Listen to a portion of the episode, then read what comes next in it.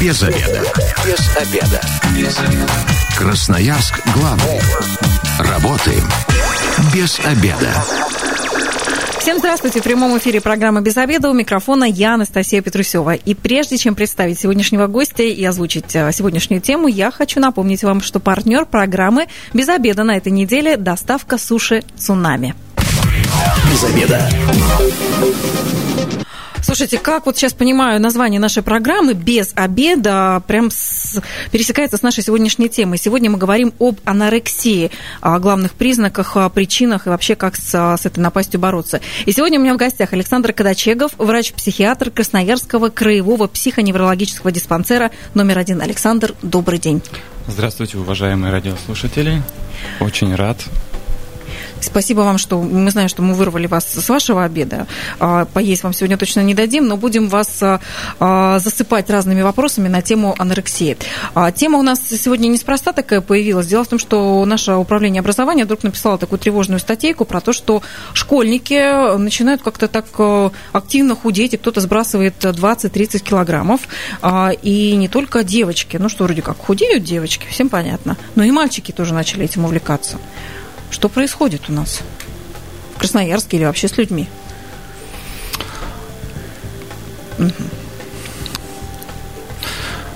Будучи практиком, активным практиком, который занимался лечением множества вариантов выраженных расстройств пищевого поведения, угу. действительно в самом в последнее время наблюдаю такую тенденцию увеличения количества ну, людей, подростков, с данной проблемой. Конечно, она же была раньше, и несколько лет назад, и несколько десятков лет назад. Uh-huh. Но в последнее время, благодаря определенным особенностям, о которых мы еще поговорим с вами, uh-huh. эта проблема имеет тенденцию к увеличению. То есть, казалось бы, на одной чаше весов как раз фастфуд, э, дети переедают, набирают вес, и все кричат, что следите за тем, что дети едят, чтобы они вдруг этот лишний вес э, не набирали. А с другой стороны, как раз и э, такая обратная сторона всех этих похудений, да, как раз когда человек может довести себя до анорексии. Расскажите, что это такое? Что это за заболевание такое, если это заболевание? Что такое анорексия? Да, заболевание в этом случае может как-то звучать достаточно сурово, страшно. Это нарушение пищевого поведения. Один из вариантов нарушения пищевого поведения, ну, для которого характеризуется значительное снижение веса тела, которое вызывается преднамеренно самим человеком угу. на фоне необъективного, болезненного, патологического отношения к своему телу. Угу. То есть он смотрит в зеркало и что он там видит? Он видит худого или толстого подростка, который недоволен своим внешним видом, угу. который пытается получить какое-то положительное предкрепление от э, ожидаемых изменений. То есть, если я похудею, я стану счастлив, со мной будут дружить и общаться. Да, я стану лучше, меня начнут принимать, меня начнут любить. Я буду соответствовать определенным стандартам. Угу. Но, как правило, насколько я знаю, те, кто вот как раз э, страдают этим заболеванием, они даже находясь в нормальном весе, смотрят в зеркало и не понимают, что они нормальные. Им кажется, что они там толстые, еще им нужно похудеть. То есть что, что с ними происходит вдруг, когда они перестают себя реально воспринимать? А нарушается действительно объективная оценка самого себя, какое-то принятие, если говорить совсем уже языком психологии ну, удовлетворение самим собой и попытка решить проблему вот такими изменениями, порой даже кардинальными, э, серьезными, выраженными, приводящими к необратимым последствиям. Угу. Ну а какие все-таки, Александр, причины этой э, анорексии могут быть? Просто желание э, подростка, девочки, мальчика похудеть, как-то привести свою фигуру в порядок? Ну, если говорить объективно, их можно разделить на два больших полюса. Угу. Это внешние и внутренние причины. Внутренние причины это определенные личностные особенности человека. Да?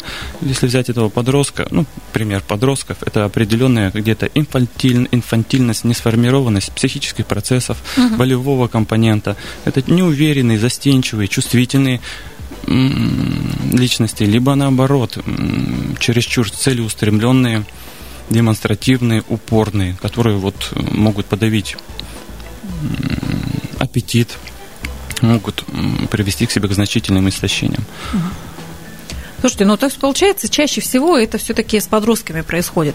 А ведь в подростковом периоде как раз один из таких моментов, когда ну, практически каждый подросток вдруг становится, он недоволен своим телом. Там, прыщи, грудь начала расти, нога начала у мальчиков расти и так далее, и так далее. То есть, получается, все подростки этому подвержены. Все подростки подвержены каким-то таким неуверенным, неуверенному отношению к себе. Но благодаря, благодаря внешним, это уже мы о второй причине будем говорить, благоприятным внешним проявлением, это все очень компенсируется. Угу. А что это за внешние такие благоприятные проявления? Внешние благоприятные проявления – это тот социум, э, семья, в котором находится коллектив подростковый, То есть, а, сейчас а, это продолжим. Я хочу напомнить телефон прямого эфира 219 11 10. Сегодня мы говорим об анорексии. И мне любопытно, кто-то из вас, например, в подростковом возрасте увлекался какими-то а, очень жесткими диетами. И вот интересно, чем это все закончилось, какие у вас есть по этому поводу истории. Александр, вот вы говорите, что да, подростки недовольны своим телом, но не все же подростки, которые недовольны своим телом, а это практически все, заканчивают анорексией. То есть какие-то факторы влияют на то, то, что они с этим не встречаются. Вы назвали сейчас семью, окружение. А чем семья и окружение могут, могут помочь? Они как могут помочь скомпенсировать, так могут и навредить. Это угу. уже будут внешние факторы, да? Это какое-то насмешка окружающих, угу. обидные прозвища, советы похудеть или привести там в опрятный вид от какого-то авторитетного лица человека. Если мы возьмем конкретно семью, то есть очень конкретные модели семейные модели, которые приводят именно к анорексии. Угу. Так, давайте сейчас расскажем про эти модели поподробнее, чтобы родители, которые сейчас нас слушают, сразу поняли, их это модель или нет. Что это за модель такая, которая может привести твоего ребенка, подростка к анорексии? Ну, это чаще всего доминирующая мама, ага. с, которая перебивает такие функции сравнения и несоответствия стандартам. Вот ты на себя посмотри, вот та-то вот такая, а ты не такая. Вот такие, да, мамы? Да, вот прям очень хорошо вы конкретными такими фразами это описываете. Слушайте, у нас 99% мам так говорит. Что-то мы все теперь детей анорексиками сделаем? Ну, если у нас ребенок к этому предрасположен, ага. то может и до этого дойти. А вот по поводу предрасположен, это какая-то генетическая сразу штука или как мы поймем, что он предрасположен? Это личностные особенности, какая-то угу. чувствительность, какая-то неуверенность, э, какой-то, может быть, даже не избыточный вес, а предподростковый, ну, какое-то особенности телосложения, конституции. Угу. То есть, если такой чувствительный и неуверенный в себе ребенок и вдруг попадает в общение с таким властным родителем, а, то неизвестно, как там выстроили, да, и чаще всего может как раз а, не очень хорошо. Да, все верно. Тогда получается, что родителю нужно делать, чтобы это не спровоцировать? Что родителю надо делать? Начать в первую очередь себя. Угу. Ну, посмотреть, э, насколько, насколько он реализован, счастлив в семье, насколько он может ну, поделиться со своим ребенком какой-то заботой, вниманием. Э, если это уже подросток, где-то даже отпустить, дать ему здоровую свободу. Угу. То есть не давить? соблюсти очень интересный баланс. Где-то держать руку на пульсе, но и в то же время поощрять э, детей к к самостоятельности, к активности, э, поддерживать их удачи, благодаря чему будет формироваться уверенность, э, успешность, и такие дети не будут, подростки, дети не будут применять какие-то такие дополнительные, вычурные, нездоровые э, методы, как вот, допустим, снижение веса. Угу. Мне вот сейчас любопытно, конечно, научиться всему о, о том, чего, что вы сейчас говорите. Наверное, не нужно не с подросткового возраста ваших детей, а, наверное, с момента, когда вы еще их в животе носите. Это так, к родителям ремарочка. А, но все-таки подростки, они все-таки особенные люди, с ними так тяжело контактировать. Они и послать могут, и особо тебя так в твою жизнь не включают. Но есть же какие-то, а, есть какое-то поведение, на которое родители должны особенно обратить внимание. Вот, например, подросток, а, вдруг она перестает, твоя девочка, есть меньше, чем обычно. Это уже повод для паники и тревоги. То есть когда нужно понимать, что уже что-то нездоровое происходит с твоим ребенком? Это уже, когда она уже перестает есть, либо как-то меняются ее вкусовые привычки. Угу. Это уже это уже выраженный признак. До этого, до этого есть ну, другие проявления, на которые угу. стоит обратить. Например? Какие-то высказывания, мысли о собственной неполноценности, ну, неудовлетворенности собой. Это ну просто... вот я такая никакая. Да, такая некрасивая, угу. или, допустим, такая неуспешная. Я никому не нравлюсь, никому угу. не нужна. Это может проскальзывать очень редко, может часто проскальзывать, может быть периодами, так называемые такие периоды грусти, тоски, неуверенности в себе. А как родитель должен отвечать? Обычно, что придумала, не придумывай ерунду. Вот так примерно отвечают. Это правильный ответ? Ну, это не принятие, опять-таки, ребенка. Угу. Это не принятие, где-то сравнение, где-то какое-то сразу стандартизирование. Ну, ты должна быть такая, ты не должна себе этого позволять. То есть лучше что тогда ответить? Ну, на такие выпады, когда ребенок говорит, я вот что-то не такое, я некрасивый, никто меня не любит. Ну, интересно так рассматривать такую гипотетическую задачу, да, mm-hmm. я сразу так постепенно погружаюсь в это, представляю себя на э, родителем, э, к которому ребенок пришел. Ну, если ребенок об этом говорит, и мы слышим, это уже хорошо. Потому mm-hmm. что для того, чтобы ребенок это начал говорить, нужен выстроен эм, доверительный контакт. Он должен не бояться об этом сказать. Это уже хорошо. Надо найти время прислушаться, отстраниться от своих каких-то, возможно, таких же вопросов, которые и в голове ощущений. возникают, да, да, да, и переключиться на ребенка, услышать его, эм, даже вот простое выслушивание с какой-то такой заботливой поддержкой порой бывает достаточно. Но сказать, что ты вообще самый лучший и самый красивый для меня, и какой бы ты ни был, ты все равно будешь лучше всех. Так можно сказать? Мы так не навредим? Ну, можно так сказать, да, в зависимости от ситуации. Но если это, допустим, такая стандартное поведение тоже родителя, это может привести к другой крайности, к формированию mm-hmm. такого демонстративного поведения, нарциссизма у детей. Ну, слушайте, ну вот с одной стороны бомба, с другой стороны бомба. Бедные родители не знают вообще, как, как в этой жизни жить, еще и с подростками. 219 11 10, телефон прямого эфира. Сегодня мы говорим о анорексии. И интересно послушать ваши истории, связанные с диетами или с каким-то отказом от еды. А я думаю, наверное, у каждого э, есть взрослого человека такие истории по поводу своего подросткового возраста. Вы сказали, что еще какие-то есть э, признаки о том, что у ребенка что-то уже не в порядке. Вот когда он начинает быть недоволен своей внешностью и собой, а что еще может проявляться? Дальше возникает подавленное настроение, такое состояние неуверенности в себе, если mm оно не озвучивается, не проговаривается. Мы видим просто внешние признаки. Он подавлен, он может где-то плохо спать, нарушается его продуктивность в той сфере, где он занят, либо в школьном коллективе не настолько активен, если раньше был учеба может страдать, оценки станут хуже, меньше начал, меньше становится увлекаться теми интересами, которые были у него. Угу. Ну, вообще подростки же любят закрыться у себя в комнате, включить телевизор и общаться в своих чатиках. А, но это же не всегда патология, то есть не всегда это плохо. То есть какие такие признаки, прям что действительно что-то не то происходит? Ну, когда, ну вот, это опять-таки снижение настроения, об этом uh-huh. говорю, какое-то чувство тоски, тревоги, недовольства собой, э, снижение продуктивности. Ну, то есть, если все время ходит и вечно всем недоволен, родители, обратите на это внимание. Он это делает, наверное, тоже не просто так.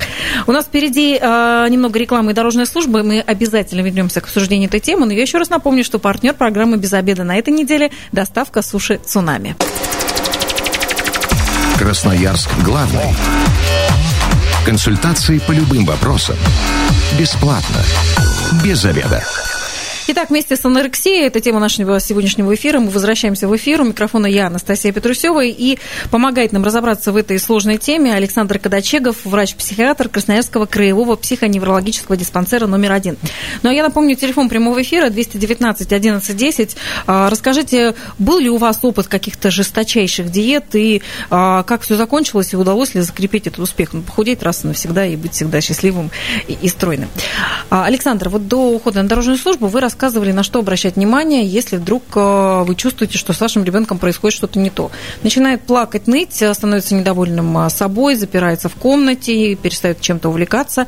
А есть еще такие штуки, когда подростки начинают себе вредить, что-то резать там на себе, какие-то штучки, как вот шрамики делать. Ну, вот как-то вроде раз и поцарапался. Вот на такие вещи стоит обращать внимание?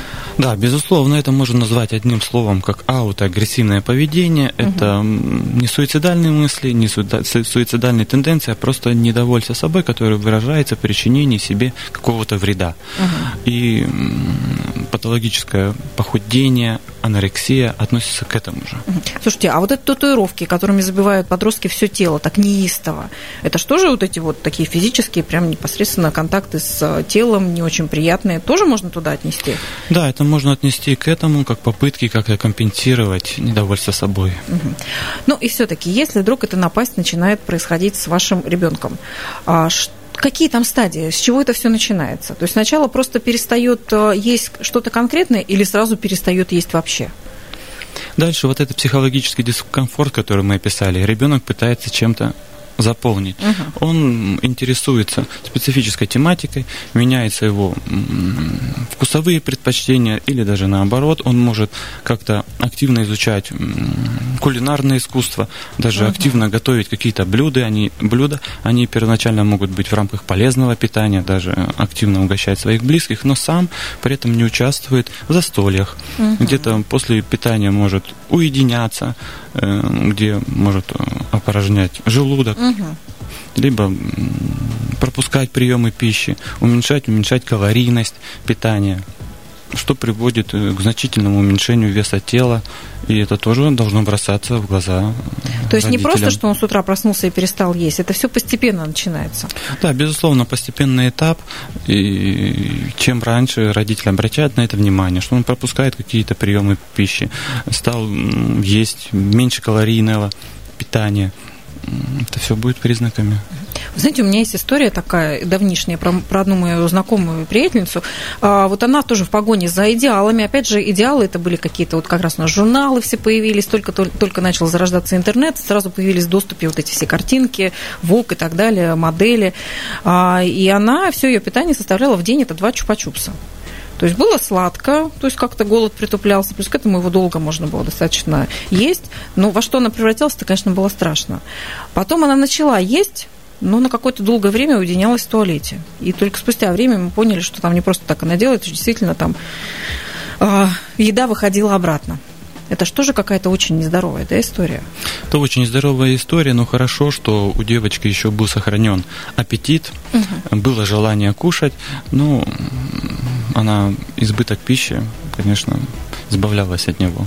А избавляться же можно, мы сейчас не в плане научим, да, сейчас как-то делать, но а, для того, чтобы родители замечали, можно же увлекаться слабительными, да, а, какими-то мочегонными средствами. Это уже следующий этап, достаточно угу. тяжелый, не просто уменьшение объема калорийности, объема и калорийности пищи, но и применение дополнительных средств.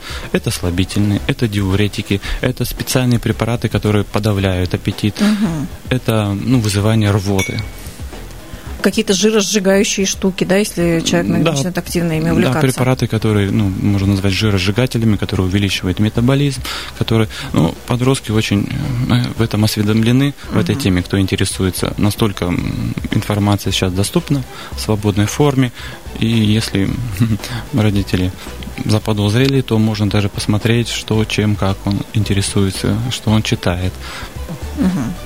Залезть в ленту телефона элементарно, да, и посмотреть, что где у него там в поисковиках, а, какие запросы были. А, Александр, а увлечение спортом такое чрезмерное, когда ну сильно-сильно начинается а, вот это вот желание похудеть, привести фигуру в порядок, это что же можно к этому отнести?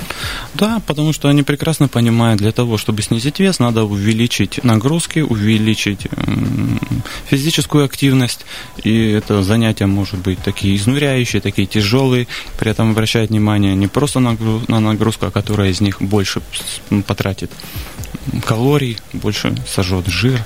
Слушайте, вы сейчас описываете вообще такую типичную зожницу, фитоняшку, ну прям идеального человека из Инстаграм, который готовит там все по весу и ест там три брокколины в день и столько-то у нее упражнений. И вроде как это же, наоборот, пример такого здорового человека, к которому все стремятся. А тут мы так другую сторону описываем. Но как же она при этом выглядит? Происходит ли у нее значительное снижение э, веса? Если мы говорим только про внешнюю, про внешнюю сторону, если можно было бы с ней побеседовать, какие у нее мотивы, что она преследует, какую, какую цель, там было бы яснее. Но если мы не имеем такой возможности, мы можем посмотреть, насколько, скажем так, она соответствует ну, индексу массы тела, то есть нормальному весу, нормальному внешнему виду. И если э, это в рамках нормы, то это очень хорошо. Но опять же, по-моему, норма, особенно если брать соцсети, она такая очень размытая. А, и сейчас она как в минус, так и в плюс. Где-то 200 килограммов, говорят, люби себя и принимай себя такой, какой ты есть, а где-то уже и 28, и говорят, ну, все классно. Конечно, нужно учитывать личностные, личные конституциональные особенности, потому что есть там различные типы телосложения, и человек, допустим, с широкой костью, будучи гиперстеником, он никогда не сможет. То есть широкая кость существует все-таки? Еще какая. Ага, понятно. Что же я переживала это всю жизнь? Оказывается, у меня просто была широкая кость. То есть надо смотреть на телосложение. Кому-то, правда, не суждено быть э, совсем худеньким, а кому-то, может быть, и не суждено быть совсем полным. Но все-таки, если родители сейчас, э, которые нас послушали, заметили, что за их ребенком, за их подростком, девочкой или мальчиком как раз водятся все эти вещи, что делать? Прям срочно его в охапку бежать э, к вам в диспансер? Это зависит от того, насколько доверительные близкие отношения у ребенка с родителем и насколько, насколько критическая данная ситуация. Если uh-huh. это, допустим, начальные проявления заболевания, то это можно не бежать даже не в диспансер, а психотерапевту, к психологу в рамках психокоррекции, где-то личной, где-то семейной, решить эту проблему без последствий, без обращения, скажем так, в официальную медицинскую сеть. Когда уже понятно, что просто психотерапией не обойдешься и нужно обращаться к вам за такой серьезной помощью?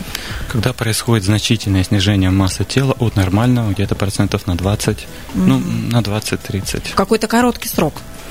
Ну или просто человек взялся за себя и в течение года, например, сбросил вес?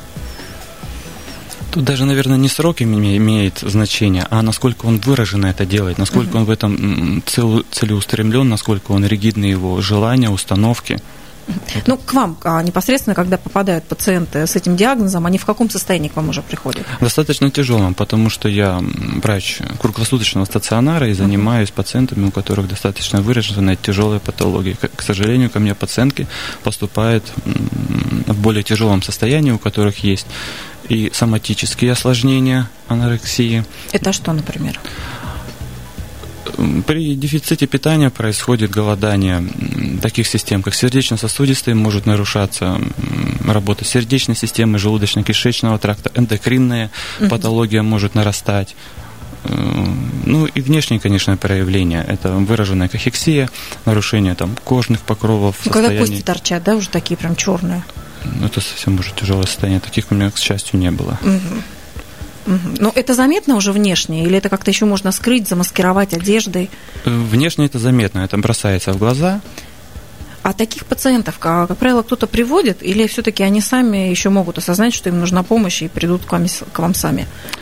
К сожалению, они сами не могут осознать, это является одним из таких важных проявлений отсутствия критики и понимания, что это патологическое состояние, и даже имея нормальный, даже пониженный вес тела, они смотрят на себя и считают, что у них большой избыток, что нужно продолжать худеть, нужно более жесткую диету соблюдать, больше калорий тратить, больше препаратов принимать для снижения веса. Но это когда люди в таком состоянии приходят, э, их приводят, вернее, а их вообще реально спасти? Насколько вообще э, есть риск летального исхода? Риск высокий, но в моей практике таких не было. И как вы их спасаете? Комплексным подходом круглосуточный стационар обладает большими ресурсами для помощи таких пациентов, потому что тут не только психиатрическая помощь, психотерапевтическая оказывается, но и соматическая. Потому что на каком-то этапе важно уже стабилизировать пошатнувшиеся важные жизненные органы. То есть, э, э, правильно я понимаю, что такой человек должен лечь в стационар, И сколько времени он там пролежит, чтобы были какие-то... Ну, была какая-то уверенность, что сейчас, выпустив его домой, с ним там не произойдет что-то плохое? Вот о сроках рассуждать это такое самое неблагоприятное, самое тяжелое, потому что они порой бывают очень непредсказуемы, в зависимости от тяжести, от степени. Но если нужны конкретные такие сроки, могу назвать, наверное, не меньше месяца в круглосуточном угу. стационаре необходимо будет попребывать, а дальше в зависимости от динамики, от тяжести можно ну, перевести на дневной стационар, на амбулаторное лечение, ну, полечиться в стационаре придется. Ну и в вашей практике это как раз подростки. Вот с какого возраста к вам уже пациенты попадают с таким диагнозом? Ну, с 14 лет. С 14 лет. А вообще, если эта история случилась в жизни человека, ну, в жизни подростка, это то, с чем ему придется жить всю жизнь и как-то себя постоянно держать в руках? Или это можно вылечить вот, благодаря докторам и забыть про это? Сейчас мы уже касаемся темы прогноза. Угу. Прогноз при многих случаях бывает благоприятный. Ну, при некоторых более тяжелых выраженных, конечно, это неблагоприятно, это может привести и к летальному исходу, и к рецидивированию анорексии. Но чаще всего исход благоприятный, особенно если это касается подростков, у которых не, нет дополнительных каких-то нарушений поведения, либо... Ну, когда кости черные еще не торчат то, что вот обычно мы, когда говорим об анорексии, рисуем как раз такую картинку, ну, благодаря всяким программам, да, по федеральным э, каналам, пусть говорят и так далее, где показывали эти примеры. Ну, у нас такие пациенты не лечатся, потому что в первом случае они нуждаются в реанимационных мероприятиях. Mm-hmm это ну, общесоматических больниц. Но вообще, э, когда говорят об анорексии или каких-то жестких э, диетах, надо же понимать, что это не только про вес. Да? А часто девочек э, как раз предостерегают, что вот такие все увлечения да, чреваты тем, что она потом не сможет стать мамой, что репродуктивная функция там будет на корню просто убита. Это правда такой риск? Да, есть? все верно, потому что страдает эндокринная система, которая отвечает за репродуктивную функцию, ну, если это, говорю еще раз, э, если это подростки, если это молодой возраст, у них очень большая возможность, ресурс для компенсации всего этого, для восстановления. И... Ну, а все-таки давайте сейчас так вот подытожим буквально пару советов родителям, а, чьи подростки находятся в зоне риска. А, что нужно делать? Или, может быть, куда-то уже сейчас обращаться и бежать? Угу. Если мы говорим о зоне риска, зона риска это семья. Нужно посмотреть, насколько вообще благополучна семья, насколько она полная, насколько есть ли проблемы какие-то личные у каждого члена семьи. Угу. Выстроить доверительный контакт, если он где-то нарушен, он нарушается тем или иным способом. И не стесняться обращаться к специалистам за консультацией, за какой-то просветительской потребностью. Ну, то есть просто если даже что-то происходит, узнать об этом в самом начале, не доводя это все до каких-то таких серьезных последствий и стадий. Абсолютно верно. Спасибо большое. Вот на этой ноте мы сегодня завершаем наш эфир, посвященный анорексии, а, причинам и способам а, борьбы с этой напастью. Сегодня в гостях у нас был Александр Кадачегов, врач-психиатр Красноярского краевого психоневрологического диспансера номер один. Александр, спасибо вам большое за подробную информацию. Спасибо вам. Надеюсь, кому-то помог. А, тоже будем надеяться. Но в следующей программе «Без обеда», которая произойдет завтра, мы с вами обсудим, как помочь детям. А, если вы, как и мы, провели этот обеденный перерыв без обеда, не забывайте, без обеда зато в курсе. Но еще раз напомню, что партнер программы «Без обеда» на этой неделе – доставка суши «Цунами». Коллекция лайфхаков на все случаи жизни. В радиоблоге «На личном опыте».